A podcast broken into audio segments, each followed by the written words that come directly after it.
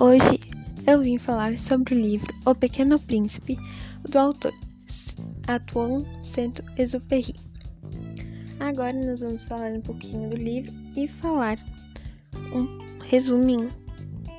Um piloto forçado a aterrissar no deserto do Saara encontra um pequeno príncipe, recém-chegado de um planeta distante. As sábias encantadoras e inesquecíveis histórias contadas pelo Pequeno Príncipe falam do seu próprio planeta com seus três vulcões e uma flor presunçosa. Essa história é uma história que pode ser para diferentes idades, quanto juvenil, infantil ou adultas.